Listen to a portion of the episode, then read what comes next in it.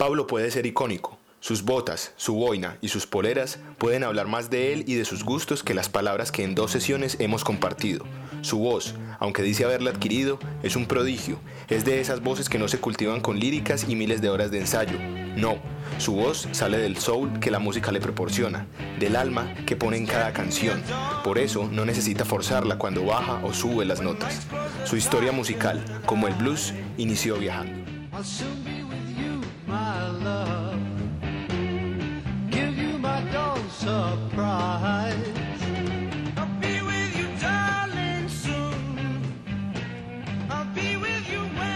Entonces decidí hacer un intercambio, un semestre académico en el exterior y pues a mí me interesaba Londres porque siempre me había gustado. Ahí estaba muy metido en la música, pero en realidad pues fue, un, fue como más bien académico.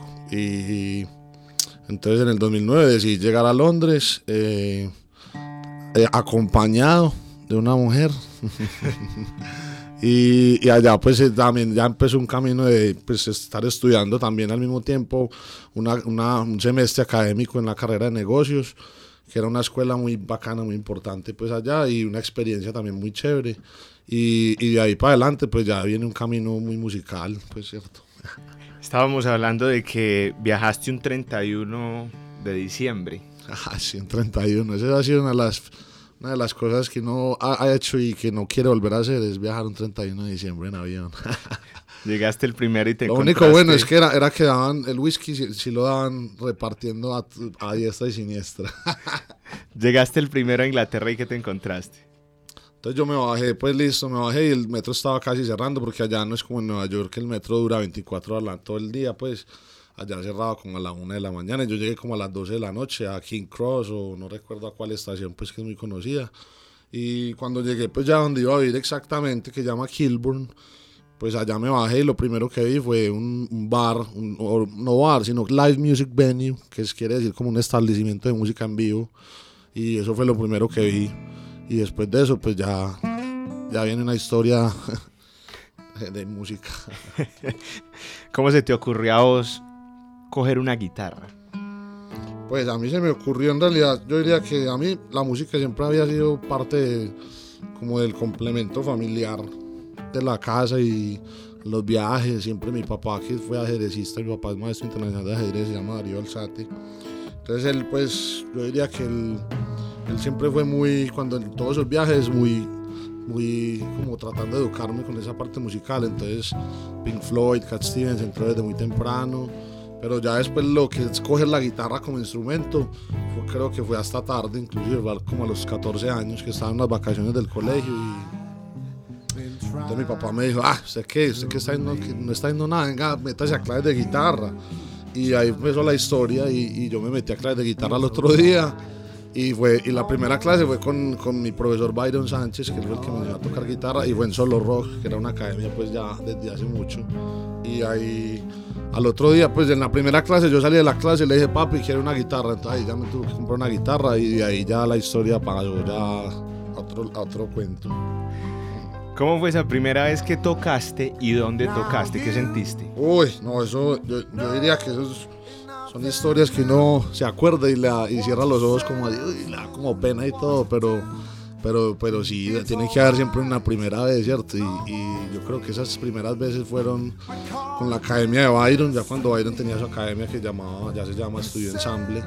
Y creo que fue una vez en la estrada, si no estoy mal. Y, uy, no, son nervios, yo me acuerdo de eso y yo, pucha, y pues uno ya había practicado mucho en la bañera y toda la cosa, pero, pero llegar a tocar así ya en un escenario, pues siempre fue una cosa muy pues muy dura con, y sobre todo con la voz, porque pues uno en esa época no, no sabía ni qué era cantar y yo ahí me puse a cantar uno que otro tema y esos gallos que salieron, men, yo digo, pues que, pucha. ¿En qué año fue eso? Eso fue exactamente en el 2008, diría yo, antes de irme para Londres. ¿Y cuando llegaste a Londres decidiste seguir tocando? Sí, yo me llevé la guitarra para allá, claro, yo me llevé, yo tengo una, eh, en, ese, en ese tiempo yo no tenía la guitarra acústica, que ya mantengo toda hora con ella para ir para abajo pero en ese tiempo yo tenía ya una Fender Stratocaster mexicana, una negrita muy chévere que todavía la tengo y, no, creo que la vaya a vender nunca. Pero, eh, en ese tiempo yo estaba con esa guitarra y me la llevé para Londres y yo obviamente ya estaba escuchando mucha música, porque pues antes que todo uno está como llenando la cabeza de la música y, en esa época ya estaba escuchando mucha música de Clapton, Jimi Hendrix, mucho Stevie Ray, eh, ya estaba ya pues sumergido en lo que es ya lo del blues. ¿Y cómo fue, cómo fue tocar en Inglaterra por primera vez?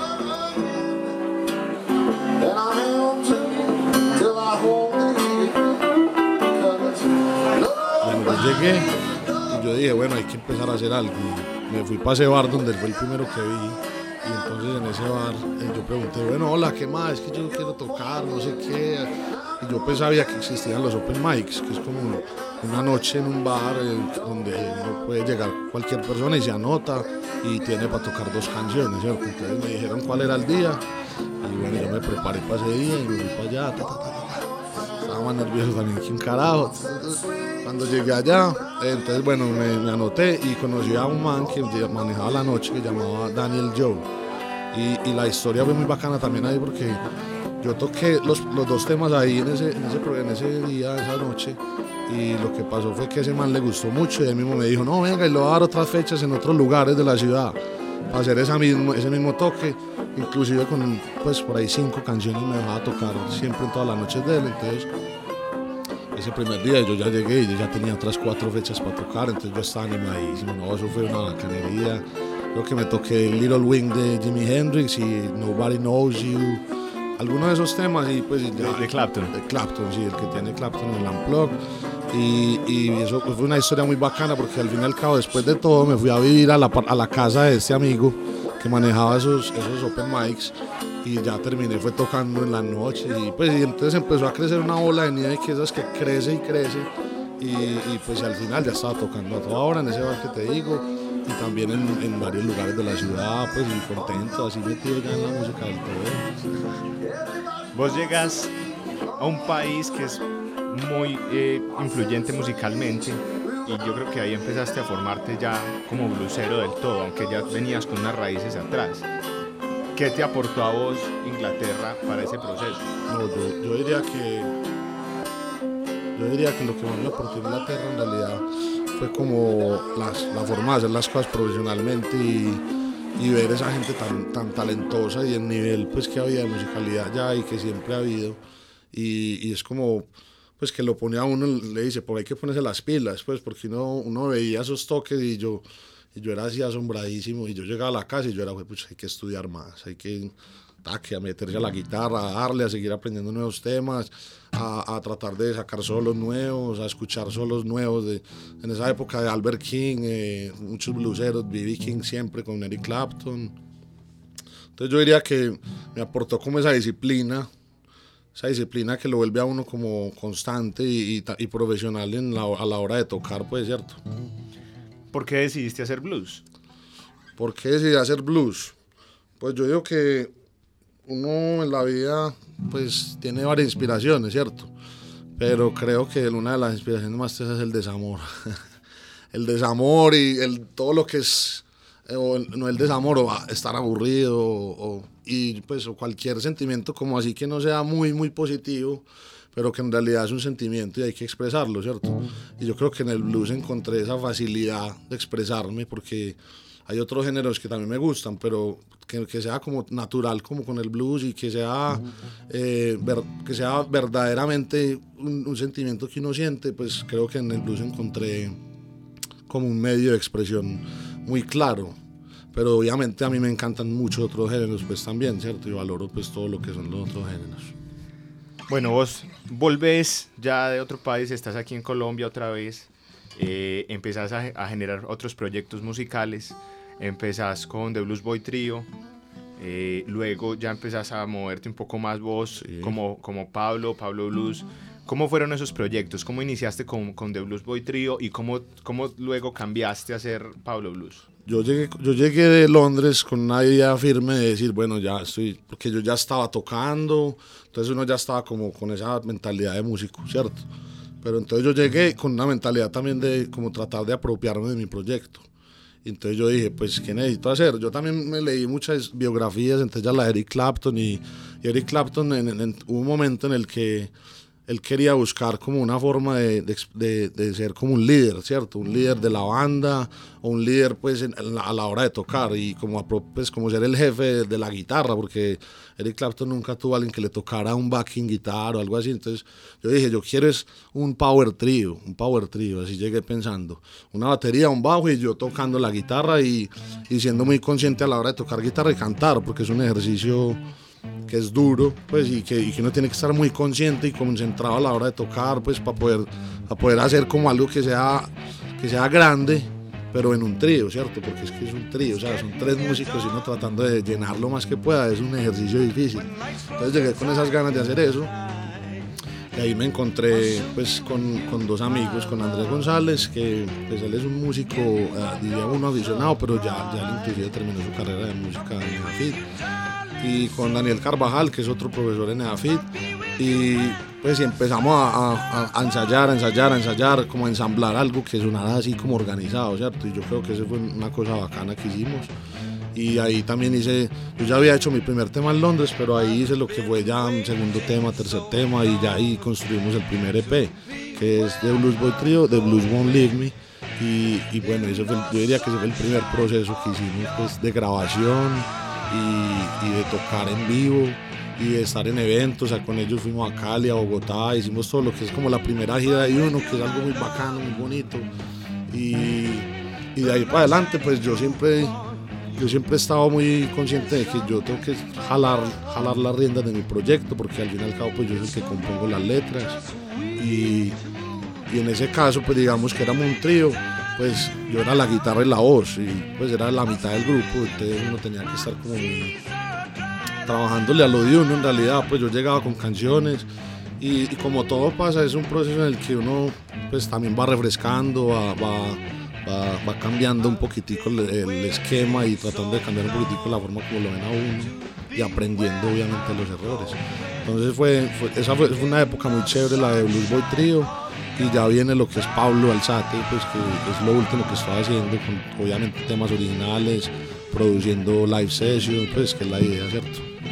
Vos llegas en el 2010 con, con The Blues Won't Leave Me, lo grabaste con el Blues Boy Trio, eh, tenías ya varias experiencias, tenías un viaje encima, habías tenido toques, ya tenías una cantidad de bagaje pues que vale la pena como mencionar ahí, pero ¿cómo construiste vos ese trabajo como desde lo lírico? ¿Cómo hiciste vos para para llevar o crear, hacer ese primer producto, como muy desde, desde tus influencias? Sí, yo diría que ahí en ese primer trabajo hay un cover, pues que no, no hay, a mí, a mí no, no, me ha chocado nunca hacer covers, pero yo ya estaba consciente de que hay que hacer cosas originales, pues porque es lo que al final trasciende, pues, ¿cierto? Y entonces yo diría que eso fue muy, fue muy de las experiencias que uno vive, o sea, yo yo me yo para cualquier lado que voy siempre estoy pensando en música adentro o como ah, una canción entonces en por ejemplo ahí estaba Funky Blues un tema muy un tema muy rockero en realidad pues que tiene es como hey, bueno mi amor yo pensé que te había ido no te fuiste lo que sea cierto y ya después ya se va volviendo más complejo por ejemplo Same Situation en ese, en ese tema que es un tema más ya con una armonía más compleja eh, una, una, letra también un poco más pensada. Entonces fue un proceso en el que uno, yo siempre he sido muy armónico, desde la guitarra creo, o sea, ¿cierto? No, no es que empiece a cantar algo melódicamente y después ya me sale, no, yo primero soy... y ahí ya empiezo, digamos, con un acorde a, darle como la vida al tema pero ahí también me di cuenta en ese proceso de las diferentes formas de componer, ¿cierto? Hay unos temas que salen de una, hay otros temas que hay que trabajarle más, hay otros temas que, que uno empieza y uno no cree que sirvan. Y por allá a los 3, 4 años uno lo saca y, ay, mira, este tema está... Entonces aprendí también que no todos los temas que uno toca son los que uno debe sacar, o, no todos los temas que uno crea son, se deben grabar, ¿cierto? Pues, o sea, que aprendiste como de ese proceso de, de producción, de creación, de también cómo hacer cierto marketing en, el, producto. Ahí fue muy importante todo eso, pues y aprendiendo apenas, porque en realidad todo esto ha sido independiente y gestión, autogestión hasta, hasta el 100%. ¿Cómo fue la recepción de ese trabajo en el 2010 acá? Yo creo que la gente recibió bacano eso porque era algo nuevo, pues como, como mira, este man, los Blues Boys, nos decían los Blues Boys, y siempre estábamos por ahí, no sabían si era Blues Boy Trio y ya al final le decíamos Blues, Blues Boy Project porque ya después le habíamos metido piano con un amigo Marlon Zapata. Entonces eso al final ya era los Blues Boys. éramos para todos lados los Blues Boys. Pues, había unas veces llevábamos saxofón también. O sea, ya, ya teníamos una base sólida y ahí ya podíamos experimentar un poquitico más con eso. Y muchos toques en vivos bacanos, pues además porque estaba organizada la cosa. Sí, yo creo que eso fue por esos lados. Háblame un poquito de Same Situation. Esa canción tiene una nota en especial, hermano. entiendo que hay algo bacano. Que, ¿De dónde te salió esa canción? Yo diría que. yo diría que no, pues a mí me gusta que la gente pueda hacer como eh, recibir una letra o un, y recibirla diferentes, en diferentes tonos, ¿cierto? O sea, para mí esta canción, obviamente es una canción medio triste, pero, pero entonces pueden relacionarla con el amor o también con, con la tristeza de, de, uno como ser, pues. Entonces yo, a mí me pasó mucho que, digamos, cuando llegué a Inglaterra, y uno llegara acá a Medellín, uno era como, uy, pucha, con un vacío, de pronto un vacío existencial, porque tratando también de abrir espacio acá cuando no había nada, era un uno llegaba a la casa y no era, pucha, no hay toques, no hay toques de nada, o sea, yo, no, no hay plata siquiera, no hay nada. Entonces yo, pues en ese momento, ah, yo, in the same situation, not more than the same vibration. Entonces, me, me, me, pues en la misma situación no, no hay nada que las mismas vibraciones, no, pues no pasa nada, ¿cierto? No, no está pasando nada. Entonces, esa canción yo creo que salió por esos lados y, y obviamente el amor y el desamor que siempre va a ser un factor esencial en cualquier canción, yo diría. Pablo, hiciste una sesión en el Alto Estudio en el 2013. Em, una sesión muy interesante porque tenés incluso canciones del primer EP, Exacto. pero, pero incluso parecen estar versionadas de una forma ya distinta, como con otro matiz musical.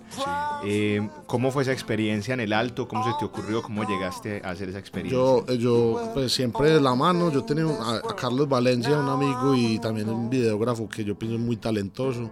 Entonces nosotros siempre veníamos hablando de un live session, porque yo pienso que las ideas se van cuajando a medida que uno las va hablando y visualizándolas hasta que ya llega el momento, ¿cierto? Y fue, y fue así, fue así. Pues el gato ya, él tenía como en la cabeza la idea de cómo iba a ser el live session. Él siempre tiene su forma de grabar, el Dogma 95, todas sus cosas. Eh, y, y, yo, pues yo ya tenía las canciones. Entonces lo que dijimos, hagamos un live session.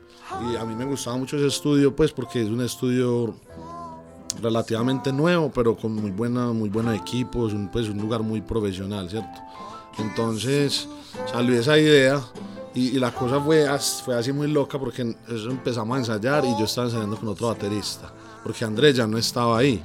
Entonces empezamos a ensayar y yo, yo no sé, yo sentía que, que yo dije, vamos a hacer una grabación, pero yo no siento que esto esté así cuajado, sonando, sonando como dice uno, pues como, eh, pucha, esto esto hace una diferencia. Entonces, la última semana llamé a Nicolás Guevara y ta, ta, ta, en dos ensayos salió eso. Y, y, es verdad, hice por ejemplo una versión de Same Situation en el piano y pues porque a mí me encanta hacer versiones distintas, me parece bacano eso de, de, de coger una canción y de, direccionarla para otro lado, ya sea más lenta o ya sea mucho más rápida, o ya sea más rock and rollera o ya sea mucho más jazzuda. Entonces ahí encontramos en ese, en ese live session encontramos versión de versión de Same Situation y encontramos ya temas nuevos como Stopping My Baby, Mystery, eh, Miss You, también hay otro foncito por ahí que en realidad ese no lo, ese no lo he sacado porque uno hay veces como músico también tiene como esas cositas de pues sí, es, bueno ser perfeccionista en eso o tratar de ser lo más perfeccionista y, pues uno, si uno resulta, resulta hasta odiando la música porque uno es como, pucha, no quiero que eso suene ahí, pero es importante hacer ese ejercicio de, escuchar conscientemente lo que uno está grabando. Y eso es un ejercicio duro de hacer, ¿sí o no? Porque uno, uno nunca le gusta cuando se escucha a uno. Pero, pero eso ha mejorado bastante y creo que es parte de eso, uno tiene que escucharse. Para pa mejorar lo que uno está haciendo, lo primero que hay que hacer es escucharse te fuiste de viaje como a explorar otras cosas a otro lugar. Ah, sí, ¿En señor. qué año fue eso? Bueno, en el 2013 yo ya había hecho ese live, es más, ese live session lo, lo lanzamos yo cuando ya me fui para Nueva York, que fue en el 2013, ya habían pasado tres añitos y yo ya estaba, ya me estaba picando algo en la espalda, ya me empezó a picar todo el chikungunya y ya estaba por acá un poquitico ya desolado y yo quería otra vez como, como ir a cuando uno está en esas ciudades grandes que, que ve esas bandas o, o, entra a un lugar y ve un mancito por allá tocando como un Bob Dylan o, el, o sea, cosas que lo inspiran a uno, ¿cierto? Y entonces me fui para Nueva York. Mi papá ya había vivido allá en, por allá en los 70s y los 80s, él, él vivió allá dos veces. Y siempre fue una ciudad que me llamó la atención, obviamente, eh, pues porque no por el blues, porque allá en realidad el blues no es como lo más importante, sino como por la diversidad multicultural y, y por, y por esa vida tan, tan loca de esa ciudad, pues que, que, tiene una vida de 24 horas y que nunca duerme, ¿cierto? Entonces me fui para allá y con la idea también como de, listo, hay que abrir contacto, yo ya sabía cómo había funcionado el tema en Londres, yo ya sabía que hay que llegar allá, ir a Open Mics y empezar a bolear igual, yo ya sabía, entonces, pero llegué de una vez a hacer eso. Y, y, la, y la, las cosas pasaron, pasaron muy chévere, o sea, me, ya teníamos varios lugares en Greenwich Villas donde uno sabía que iba a tocar, o ya lo llamaban y le decían, no, no, y Pablo, para que toques tal día aquí, y en Brooklyn también, que pues obviamente la cosa en Nueva York ha cambiado mucho, antes todo el tema de los 60 en, en New York fue que allá Bob Dylan salió pues en Greenwich Villas y tocaba en todos los cafés. Uno que yo toqué que llama The Bitter End, allá tocó Dylan, Jimi Hendrix también se mantenía por allá con Eric Clapton, de fiesta en fiesta, de jam en jam por allá tirando. No, eso es, pues, o sea, toda esa historia lo inspiran a uno mucho. Y al fin y al cabo, pues terminé tocando en lugares tan chéveres como The Bitter End, eh, también en, Brooklyn, eh, como Putnam's Pub. Eh, yo tenía muchos lugares, también en, en Queens había varios lugares. Y bueno, y, y, eso también en Nueva York empieza a ser como lo que dije en Londres, una bolita, una bolita de nieve que uno empieza. Y dicen por ahí que uno en Nueva York, en cualquier ciudad grande, se debe quedar mínimo tres años. Tres años para que, para que vea cómo es las cosas, ¿cierto? Porque yo conocí músicos que llevaban 10 años y apenas estaban empezando su proceso de, de, empezar pues de verdad a que les llegue camello siempre y toda la cosa, porque es una ciudad dura, es una ciudad muy dura para los músicos y para cualquiera, es una ciudad dura que te da duro en la cara, pero que uno, uno queda feliz después de que le da duro, uno es como todo masoquista con eso. Listo, llegas 2014, eh, vamos con If You, If you Don't Know, Now You Know, venís más inspirado con todo lo que sacaste de New York, venís con otra idea. Eh, ya era el mismo Pablo, ¿cuánto hubo uh, del primer trabajo? ¿Cuánto viene desde, desde el Blues Won't Leave Me a este trabajo? Sí, yo creo que hay unos temas importantes que es eh, Something in the Air y hay otro que llama Going Down.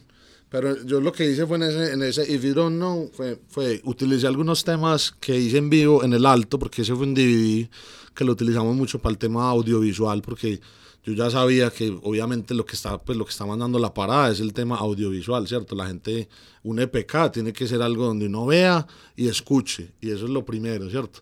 Entonces yo ya había hecho los videos y dije, bueno, quiero sacar el otro y ya tenía otros dos temas producidos y mucho mejor producidos porque se nota la diferencia también del uno al otro. Entonces ahí ya llegó Something in the Air y yo lo lancé de nuevo. Yo me fui dos veces para, para Nueva York, en 2013 y en 2014. El 2013 lancé el live, el live, el live en el alto, en el ¿cierto? Alto. Con los videos. Y el 2014 cuando volví, dije, bueno, vamos a lanzar el segundo EP con, estos, con esos que teníamos en el alto, unos que escogí, y con dos nuevos que tenía, que eran Something in the Air y Going Down Looking for You. Y, y yo pues yo creo que fue, fue como el, la evolución del, del, proceso de producción, porque, porque uno al principio es muy... A mí siempre me ha gustado mucho el tema de la música en vivo y de que suene crudo y de que suene así como es, ¿cierto? Como uno, está, como uno suena en vivo, a mí me pueden escuchar en el, en, ¿cierto? En un CD, o sea, la diferencia no es que sea así como, uy, como cuando uno ve un artista y escucha el CD, cuando va a verlo es como, uy, todo defraudado, ¿no? Porque a mí me parece importante la música en vivo.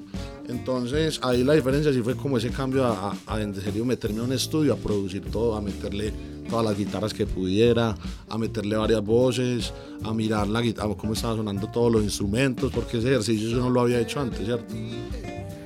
Bueno, eh, estamos hablando de esa maduración que tuvo el sonido, incluso desde el acompañamiento, eh, algunos cambios de tempo. Eh, todo eso, todo ese tema de producción, ¿lo fuiste aprendiendo con el tiempo o siempre tuviste alguien alrededor ayudándote? Yo he dicho que, no, por ejemplo, Daniel Marín, con el que he trabajado estos últimos, eh, diría yo, dos años, casi tres, pues él ha, sido una persona importante porque pues es como alguien que le ofrece una cara distinta a uno de, lo, de lo, que está viendo, porque uno, siempre, uno lo ve de una manera, pero uno a veces necesita como una opinión externa de cómo está viendo eso, porque uno normalmente uno se ve a uno y se ve bien, pero otra persona lo está viendo y es que mira, este como está de loco. Entonces, pues sí, es como una ayuda y eso es importante. Yo digo que es importante tener opiniones, pero uno al fin y al cabo ser el que decida, ¿cierto? Como que le lleguen criterios de todos lados, pero uno igual tiene que saber uno qué es lo que quiere y cómo le gusta que suene. Yo siempre he sido, he pensado que, que, que, la tengo clara, no la tengo clara como que, uy, la tengo hecha, sino que, que tengo clara la forma en cómo quiero que suene. Entonces, pues es un ejercicio, yo creo que eso fue como una mejoría que uno va haciendo día a día, día a día, escuchando, entre más escucha uno diferentes temas, diferentes artistas, pues uno va mejorando la forma en la que uno va creando y, produciendo los temas de uno, porque, pero igual yo pienso que es muy importante tener un productor, un productor es pues un, una persona de verdad, músico, que, que, sepa del proceso de grabación y, y, todo acompañándolo a uno, eso en realidad pues, es una ayuda muy grande.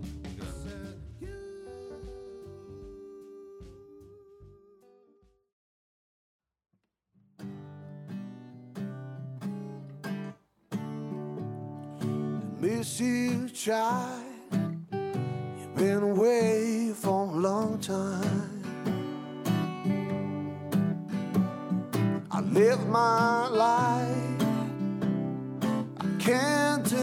Esto ha sido todo por esta sesión.